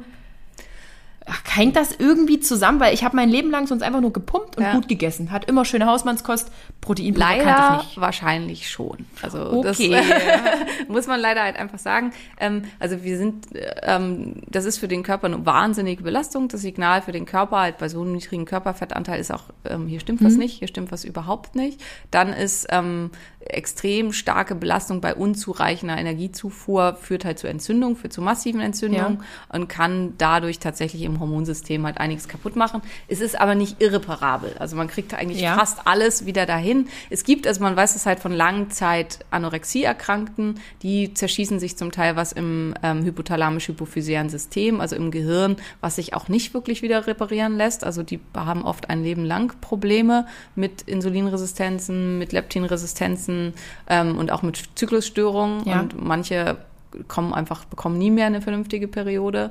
Ähm, Das ist in meinem Bereich gar nicht so unverbreitet. Leider Ich, nicht, ja. Auch, auch ich beobachte jetzt immer noch viele Sportler, krasse Körper, sind Vorbilder für viele, die ihre Periode nicht haben. Ja. Darüber spricht niemand. Und ich finde aber irgendwie, das ist auch so das falsche Signal. Ja. Eh, Nur mal so, ich habe meine Periode immer bekommen.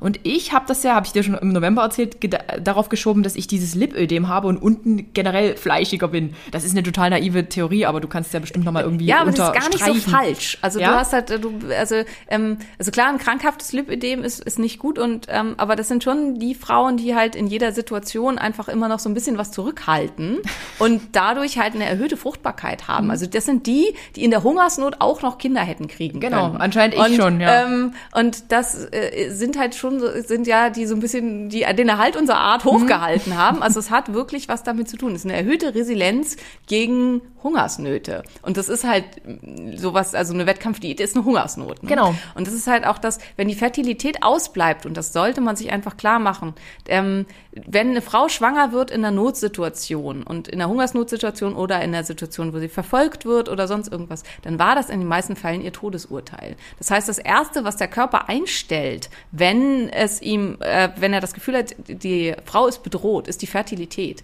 Das heißt, wenn die Periode ausbleibt, das ist immer ein Alarmsignal. Das ist immer das Signal, dass hier was gravierend nicht stimmt. Und ähm, also ich kenne das halt auch aus Bodybuilding-Gruppen, in denen ich zwischendurch war und so, dass es als schick gilt. Also das ist Ja. halt noch so, ja, ach, Ach, ich ist brauchte die Periode jetzt blöde gar nicht. Periode, Ja, ist ja eh nervt nur, genau. genau, dann ähm, muss ich mich im Training vielleicht einschränken oder es geht mir nicht gut und so. Und das äh, sich ja einfach klar zu machen, ein gesunder weiblicher Körper hat eben halt entsprechend seine Mens. Und wenn die Mens ausbleibt, ist immer ein Alarmsignal, dass hier was gravierend nicht stimmt und auch dann langfristig die Leistung dadurch erheblich eingeschränkt wird. Also es ist halt auch ähm, in Studien um den Eisprung rum, Testosteron steigt um das Doppel, auf das Doppelte an den ein, zwei Tagen um den Eisprung rum. Man kann dementsprechend, wenn man die entsprechend nutzt, diese Tage, kann man einen unglaublichen Hypertrophie-Boost setzen Ja. an diesen Tagen. Man hat ein ganz hohes Leistungsniveau.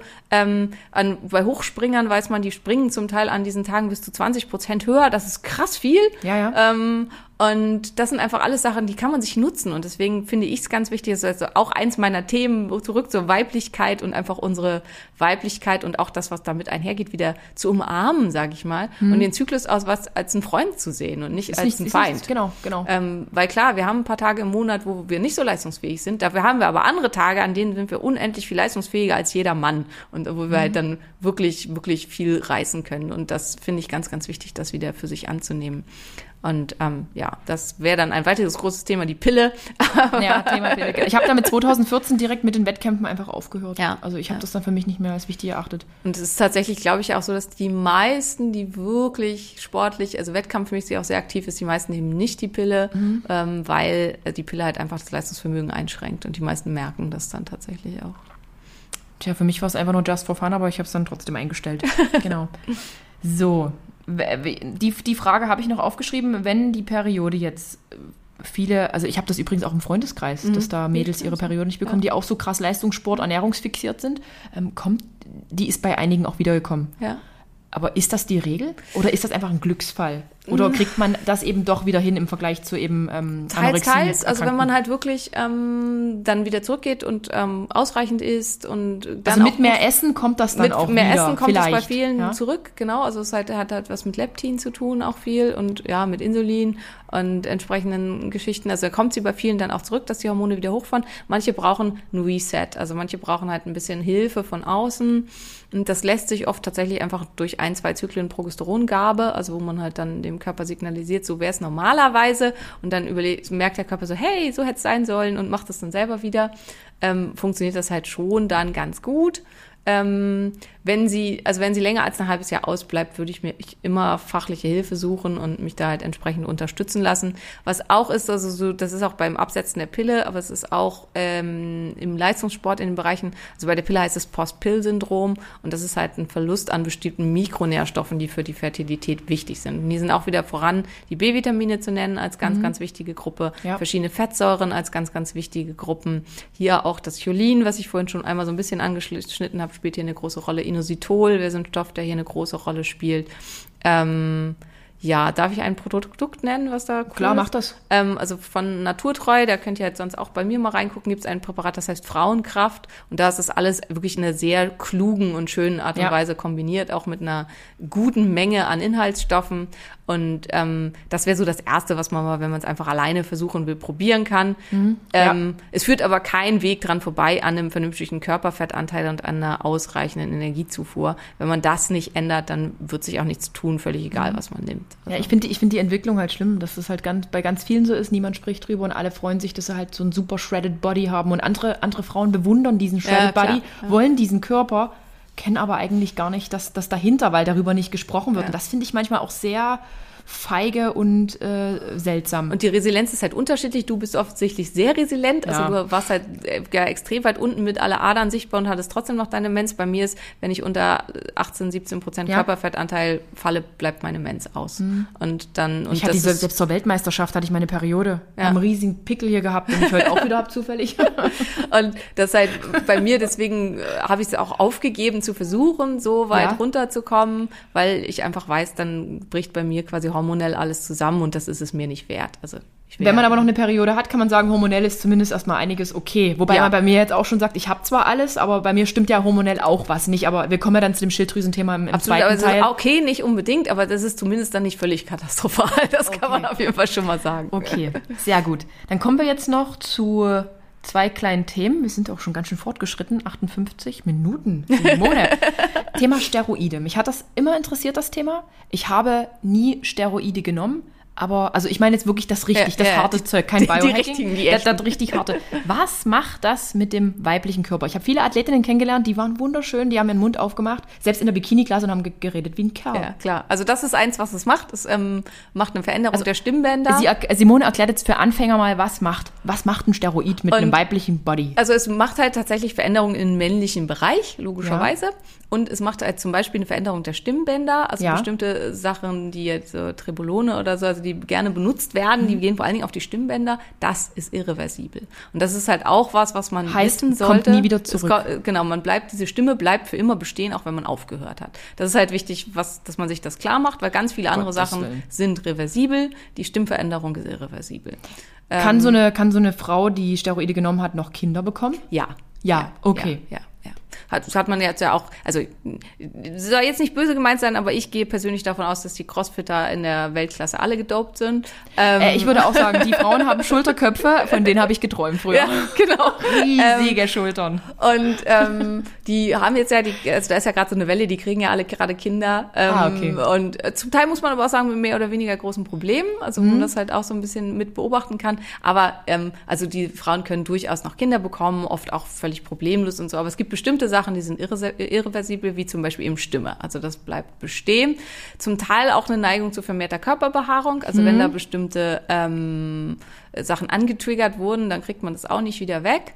Ähm, was halt eher so ist, ist, wenn diese Regelkreise gestört wurden. Das kann halt, ähm, ja, Störungen verursachen, denen man dann hinterherläuft. Also wenn das nicht gut gemacht ist, und das ist halt auch was, was vielen nicht so klar ist, Weltklasse-Athleten, die sind sicherlich alle gedopt, Ja. aber die haben halt die besten Leute da im Hintergrund, Die haben die man sich vorstellen kann. und- genau. und da wird alles gecheckt. Und da wird halt alles gecheckt, alles getrackt und die werden halt auch so versorgt, dass es halt nicht ihre Gesundheit langfristig einschränkt. Und Aber der hab- Hobbysportler, der hier sagt, denkt daheim, geht mal Genau, genau. Und ich habe das halt nur mal mitbekommen, ähm, wo ich eigentlich ich, einen Proteinriegel kaufen wollte oder so. Und ich habe mich schon immer gefra gefragt, wie dieser kleine Mini-Supplement-Shop da überhaupt überleben kann. Und dann sp- spazierte hinter mir halt so ein junger Kerl rein, auch das ganze Gesicht voll Pickel, und kaufte halt eine Dosis an also Testosteron-Ablegern, ähm, äh, mit denen Ja. man einen Stier hätte versorgen können. Und, Okay. ähm, und wo ich dann gedacht habe, okay, also erstens weiß ich jetzt, wie dieser Shop überlebt und zweitens,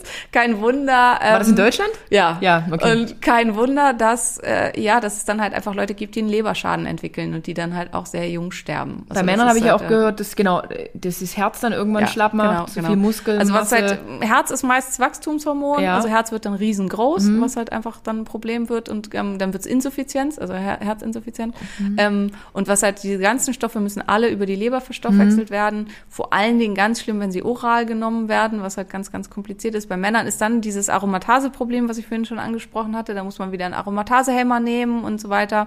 Und äh, ja, das macht einfach auf Dauer die Leber kaputt. Und das kann halt dann, also es ist ja auch was, was leider ein Thema ist im Bodybuilding, die sterben dann halt jung am Multiorganversagen. Und das ist halt leider. ist es das wert im Bodybuilding? Ist ja eigentlich eher eine Randsportart, wo es Ich kaum finde, noch nein, was aber- zu, zu gewinnen. Also ich denke auch nein. Also ich, ich, das Schlimme ist ja eben auch Frauen in der Bikini-Klasse Ja, haben es gemacht. ja, ja. Und auch wenn man sich damals im ähm, ich bin das erste Mal international in Prag gestartet und da waren diese ganzen osteuropäischen Queens und die hatten alle die gleichen Beine. Die hatten Ja. Beine wie Rennpferde. Ja, die sahen so krass gleich aus und ich daneben mit meinen, mit meinen kleinen Gänsekeulen, die halt immer schon, ich hatte bei den Beinen immer das Problem, die halt frei zu bekommen.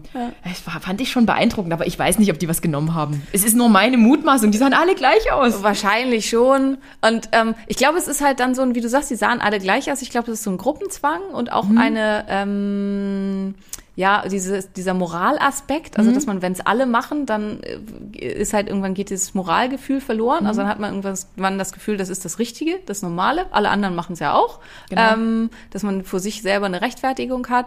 Und das andere ist halt, dass ja auch Bodybuilding, glaube ich, halt schnell, diese ganzen körperorientierten Sachen werden einfach schnell zur Sucht. Und dass man halt immer Oh noch ja. stärker, höher, weiter, mehr und so. Und dann greift man halt dann zu allen Möglichkeiten, die man hat. Und es ist einfach so ultra frustrierend. Ein gedopter Mann baut im Schlaf mehr Muskelmasse auf als ein ungedopter, der trainiert. Und ich meine, natürlich, das ist, wie fies ist das Ja, bitte? es ist halt die Frage, ist der Preis wert? Also gerade Ja. jetzt so, ähm, wenn jetzt so junge Menschen, die im Fitnessstudio anfangen, die jetzt eben Anfang 20 sind, die, sagen, aber ich hätte jetzt gern doch noch viel mehr Masse. Und ich sag mir, Mensch, trainier doch mal fünf, sechs Genau. Jahre, ernähr Ja. dich gut dazu, Biohacking. Was du für einen athletischen Körper bekommen könntest. Ich mag das ja eh athletischer. Ja, ja Mehr die, als die, dieses die nur dopen und nicht gut trainieren, die werden ja auch, das wird ja nicht schön. Die werden einfach nur dick. Die werden einfach kriegen- nur dick. Ist das genau. auch so, dass die Menschen, die dann so bullig aussehen und so eine riesen Wanne vor sich hertragen, so ein Steroid-Belly, Ja. gibt's das? Ja, ja, Weil das das, sieht für mich so als Laie, Ja. sieht das halt wirklich so aus. Es ähm, verursacht also diese, wenn es schlecht gemacht ist, verursacht es halt auch Entzündungen, Insulinresistenzen und das macht halt eine starke Zunahme von Fett am Bauch. Also das ungute Fett. Okay, und ähm, würdest du jetzt sagen, dass wenn, wenn man jetzt diesen Druck im eigenen Wettkampfteam hat, dass dann die Coaches dich versorgen mit Stoff? Das ist auch nicht so das Wahre wie, wie bei ähm, so einem Crossfitter, der dann Ärzteteam hat, oder? Äh, äh, Absolut nicht. Also die haben halt meistens auch nur sehr bedingt Ahnung und es ist einfach insgesamt nichts ist so kompliziert wie Hormone. Und das ist halt inzwischen wollte da nie eingreifen. Jeder, jeder, also auch im Gesundheitsbereich, jeder Coach, der irgendwie so einen Wochenendkurs gemacht hat, will jetzt halt mit Hormonen rumdoktern Ja. und schreibt irgendwelche Cremes auf und so weiter. Ähm, dass das alles in Deutschland rezeptpflichtig ist und dass man das halt nicht einfach irgendwo kaufen kann, das hat schon seinen Grund. Und diese Mhm. feinen, also das ganze Hormonsystem des Menschen ist wie ein feines Schweizer Uhrwerk, das so ineinander greift und kleinste Änderungen, das winzigste Zahnrad entfernt und das ganze System bricht zusammen und es funktioniert einfach man denkt halt auch, man nichts ist noch jung. Genau. Man ist jung, passiert eh nichts. Ja, und das ist aber Ja. ganz viel ist das nicht so. Und dann sitzen die halt bei mir, weil ihnen die Haare ausgehen und sie wer weiß, wie viel Gewicht zugenommen haben und überhaupt keine Leistung mehr haben und den ganzen Tag todmüde sind.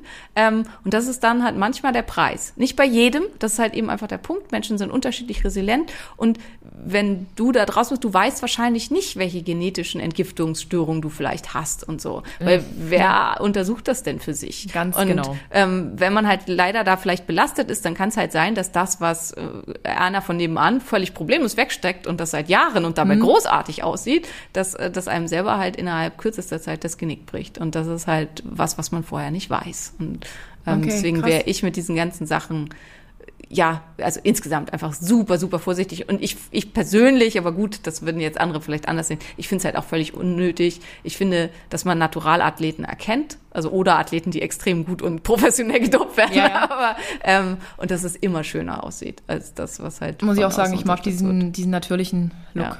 Wie gesagt, man hat mir damals auch, ähm, nachdem ich meine Ernährung umgestellt hatte, haben auch Kollegen gewetzt, gehetzt hinter vorgehaltener Hand. Die hat doch was genommen, die war doch immer so pummelig und die, äh, und ich habe ja damals schon echt lange Ja. trainiert zum damaligen Zeitpunkt. Das fand ich echt als Beleidigung, aber jetzt gebe ich hier mal eine Beichte ab. Ich gebe wirklich jetzt mal eine Beichte ab. Ich kann mich schon, ich kann mich nicht erinnern. Ähm, es gab eine Zeit, wo ich auch gesagt habe, meine Beine werden nie frei, die werden nicht frei. Wieso sieht mein Oberkörper adrig? Bei mir am Bauch Ja. ist nichts mehr. Ich sehe aus wie der letzte Tod. Und trotzdem bleiben meine Beine so, wie sie sind, so relativ fleischig. Und ähm, ich habe tatsächlich mal eine ganz kurze Zeit so ein entwässerndes Medikament. Wie, wie Simone Ein Diuretikum. Eh, Bestimmt, wie, genau. Aber ich komme nicht auf die Bezeichnung. Ich komme nicht drauf. Lasix? Nee, nee, nee, nee. Was Das anderes. Ganz Klassiker. Clen, Clenbuterol habe Ah. ich mal für eine ganz kurze Zeit genommen. Ich habe dann auch sofort aufgehört damit und Ja. hat das was mit mir gemacht? Ich habe das vielleicht Glaub einen Monat genommen, ich weiß Also so es nicht. ich kam mir vor wie ein Schwerverbrecher, aber Ja. ich habe das habe ich das habe ich tatsächlich genommen, aber da hatte ich schon mein Body, Leute. Aber ich würd, will, will niemandem empfehlen. Ja. Ich weiß auch nicht, was es gemacht hat, denn es hat eigentlich gar nichts gemacht Ja, bei mir. Ja. Also das ist halt eben, wenn man irgendwas nimmt und halt auch nicht weiß, Genau. was man tut. Das Genau. ist halt meistens Wenn, wenn der Coach eine Empfehlung ausstellt. Ja, führt nicht zum Erfolg und äh, ja, ist dann halt auch einfach. Was ist das, Clenbuterol? Ist auch ein Hormonableger. Also es ist kein, nicht wirklich ein Entwässerungsmittel. Okay. Also, Hat mir Wenn es nur Entwässerung gewesen wäre, wäre Nee. wahrscheinlich besser gewesen. Wir haben übrigens nie entwässert zu Wettkämpfen, außer bei meinen letzten. Ja. Da waren meine Beine dann aber wirklich deutlich krasser. Ja, als klar. wir wirklich mal so entwässert haben, so mit kein, also Auftrinken und Ja, dann nichts mehr trinken, das war schon krass. Na, wie gesagt, das nochmal so, muss ich auch sagen. Ich habe das einmal getestet und gute Nacht. Darf man das so naiv so sagen, so jetzt hier so lapidar? Ich glaube, ich kann dir keiner was, wenn du das mal gesagt Ja. hast. Äh, aber jetzt nochmal zu dem äh, Punkt äh, Steroide und äh, geht, geht alles auf natürlichem Wege? Es geht alles auf natürlichem Wege. Also man kann auch aus einem schmächtigen jungen Mann mit einer richtigen Ernährung, mit Tracken, wie du schon gesagt hast, mit vielleicht mal Blutbild und mal gucken, was der überall braucht, kann man durchaus richtig was rausholen. Wenn er mal Absolut. fünf Jahre trainiert, oder? Ja, absolut. Es dauert halt. Es dauert. Ja. Also und es gibt halt nicht die Wunderpille mit, ich nehme das jetzt hier und dann übermorgen sehe ich aus wie Ugo Ungetüm. Die gibt es auch. Das finde ich auch wichtig, das zu sagen, weil die werden ja auch oft gebasht, so die dann Ja. innerhalb kürzester Zeit. Das sind halt die Easy Gainer, die innerhalb, die sind genetisch einfach dafür, das wäre halt dann der, der Stammesoberkrieger geworden. Mhm. Ähm, das gibt's auch. Also es gibt halt auch genetische Varianten, die dazu führen, dass man unglaublich schnell Muskelmasse aufbaut und ähm, innerhalb kürzester Zeit ganz, ganz krass aussieht. Aber auch der, der halt das so gar nicht hinkriegt, kann sehr, sehr gut weiterkommen. Und man kann sich auch mit bestimmten natürlichen Substanzen wirklich schön helfen. Also mein Lieblingssupplement da ist immer Brennnesselwurzelextrakt, weil das blockiert das steroidhormonbindende Globulin. Das ist so ein Stoff, der das Ja. Blut transportiert und dadurch werden alle Hormone stärker in die freie Form überführt. Das heißt, ich habe alle Hormone stärker zur Verfügung. Wichtig ist alle, das heißt, das Gleichgewicht muss stimmen, sonst bringt das nichts. Ähm, aber dadurch ist es halt auch sehr schön, weil ich das Gleichgewicht nicht durcheinander bringe. Ich kann eben nichts kaputt machen, sondern ich setze halt alle nur ein bisschen erhöht frei. Das ist was, was man nutzen kann. Zum Beispiel, ähm, es gibt halt bestimmte ähm, Phytoandrogene, also Stoffe, die eine androgenartige Wirkung haben. Die kann man sich auch zunutze machen. Aber auch da ist wichtig, nicht übertreiben. Wenn man riesige Mengen davon nimmt, hat es auch wieder, ähm, n- also dass der Hoden schrumpft und so. Das wäre vielleicht auch noch wichtig. Ja, Hodenatro- Hoden, ja. Hodenatrophie ist auch irreversibel, also die bleibt bestehen. Oh Ähm, mein der Gott. Hoden also einmal weggeschrumpft ist durch Steroidkonsum, das erholt sich nicht wieder. Und das ist halt auch entsprechend was, was Männer wissen sollten, bevor sie mit sowas anfangen. Sind die dann unfruchtbar?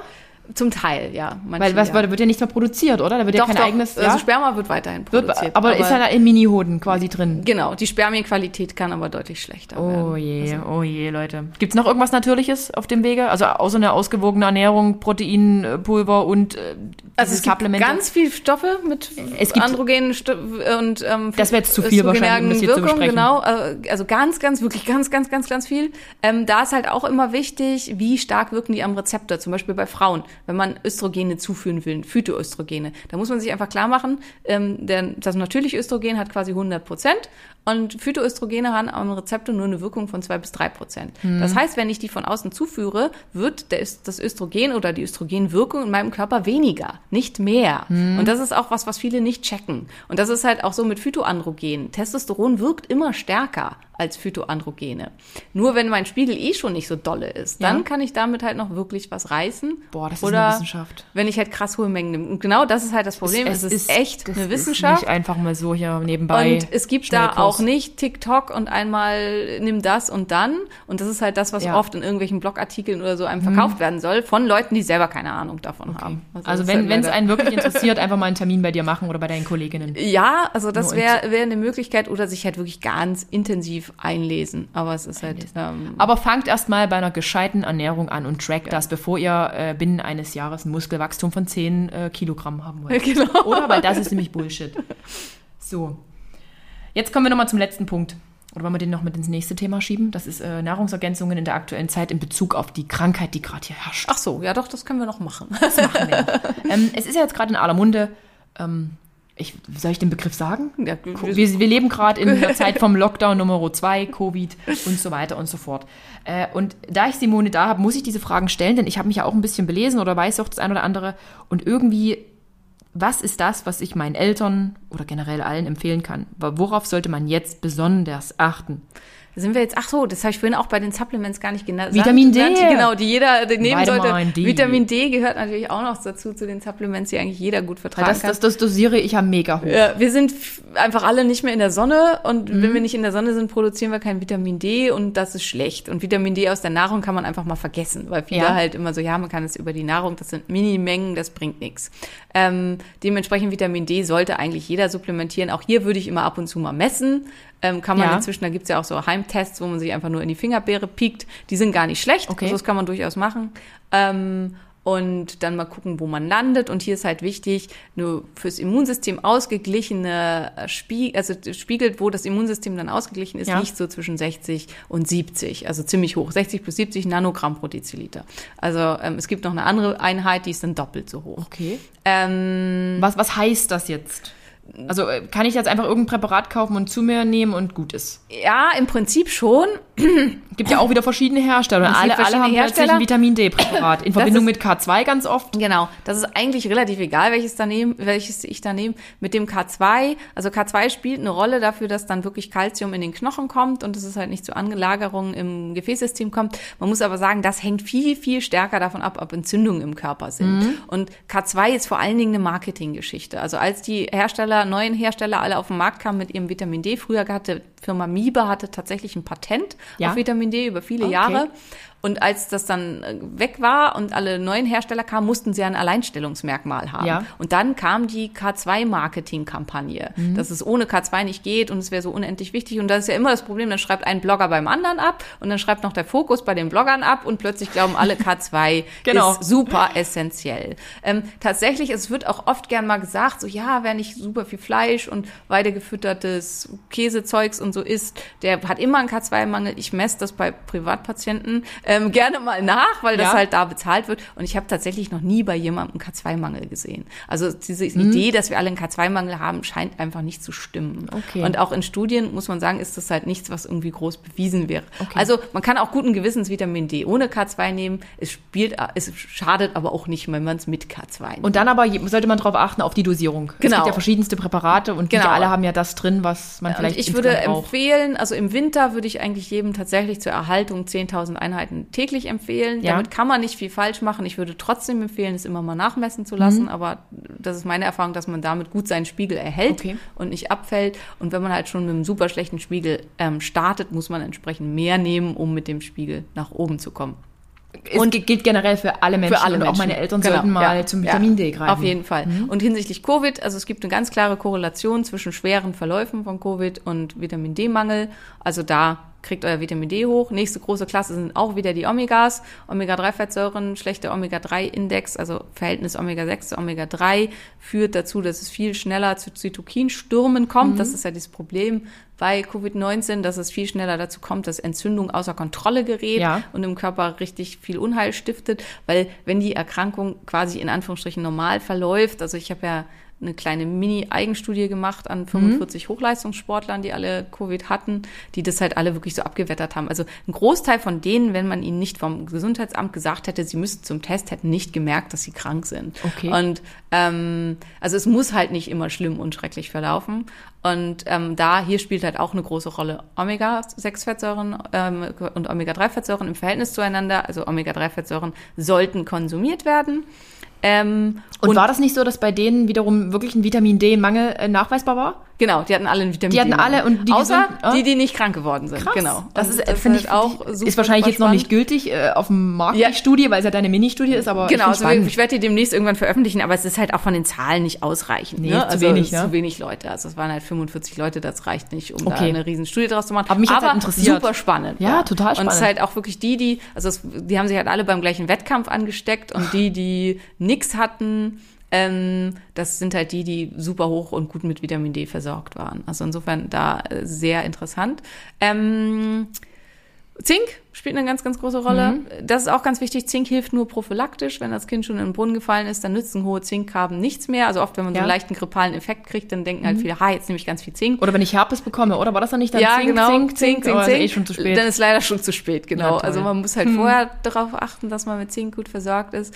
Und ähm, was man auch machen kann, um halt diese Zytokinsturm-Geschichte und sowas alles zu verhindern, also dass die ähm, Entzündungswerte schön im Gleichgewicht sind, sind Kurkuma, ähm, Weihrauch, Ingwer. Mhm. Das, und das sind auch Sachen, die ich empfehlen würde, so drei Tage, also wer sich impfen lassen möchte, drei Tage nach der Impfung zu nehmen, damit es eben nicht zu verstärkten Impfreaktionen kommt. Die ersten drei Tage würde ich es nicht nehmen, damit ähm, die äh, Produktion ähm, der entsprechenden Immunfaktoren vernünftig Ja. stattfindet. Aber nach drei Tagen würde ich mit sowas anfangen und da gerne dann auch sehr hoch dosiert. Und das wären so, ja, die Kurztipps Die ganzen für Kurztipps. Covid-19. Und, und ansonsten äh, Blutbild generell den Hausarzt einfach mal nerven.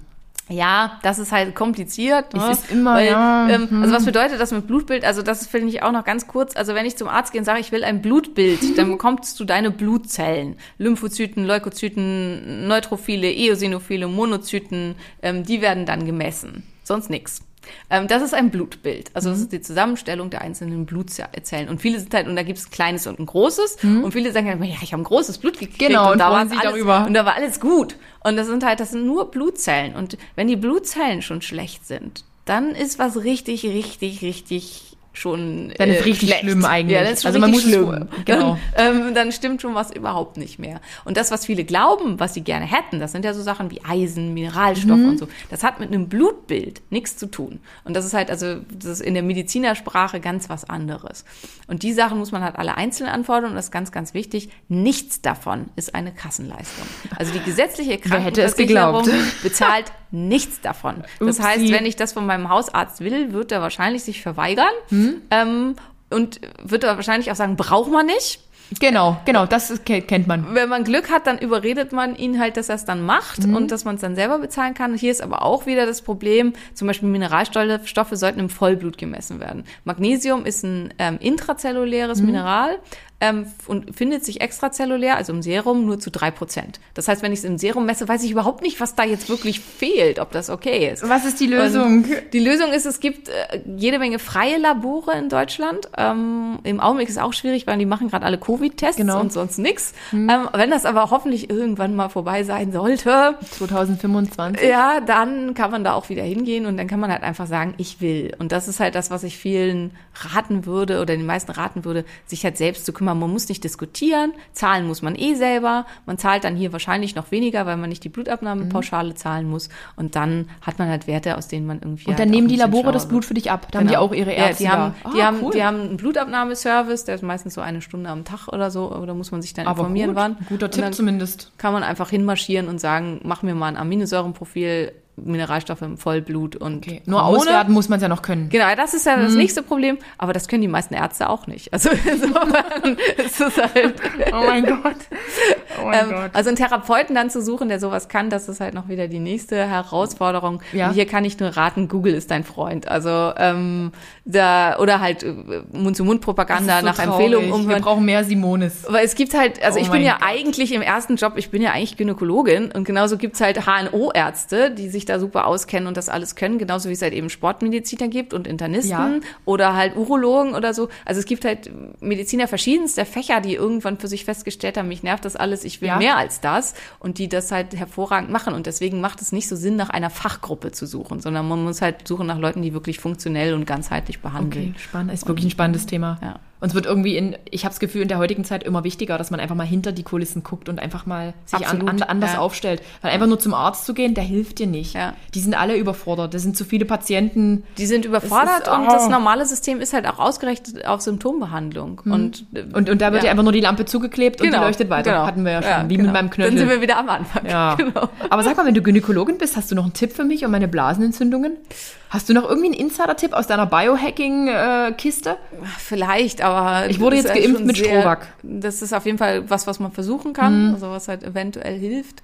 Ähm, also das sind oft lokale Hormonmängel, also wirklich nur in der Urethra, also in der Harnröhre. Mhm. Und da kann man dann ganz gut ran, indem man halt wirklich die äh, lokal versorgt. Also da habe ich sehr, sehr gute Erfahrungen mitgemacht mit mini, mini, mini, mini Mengen an Hormonen.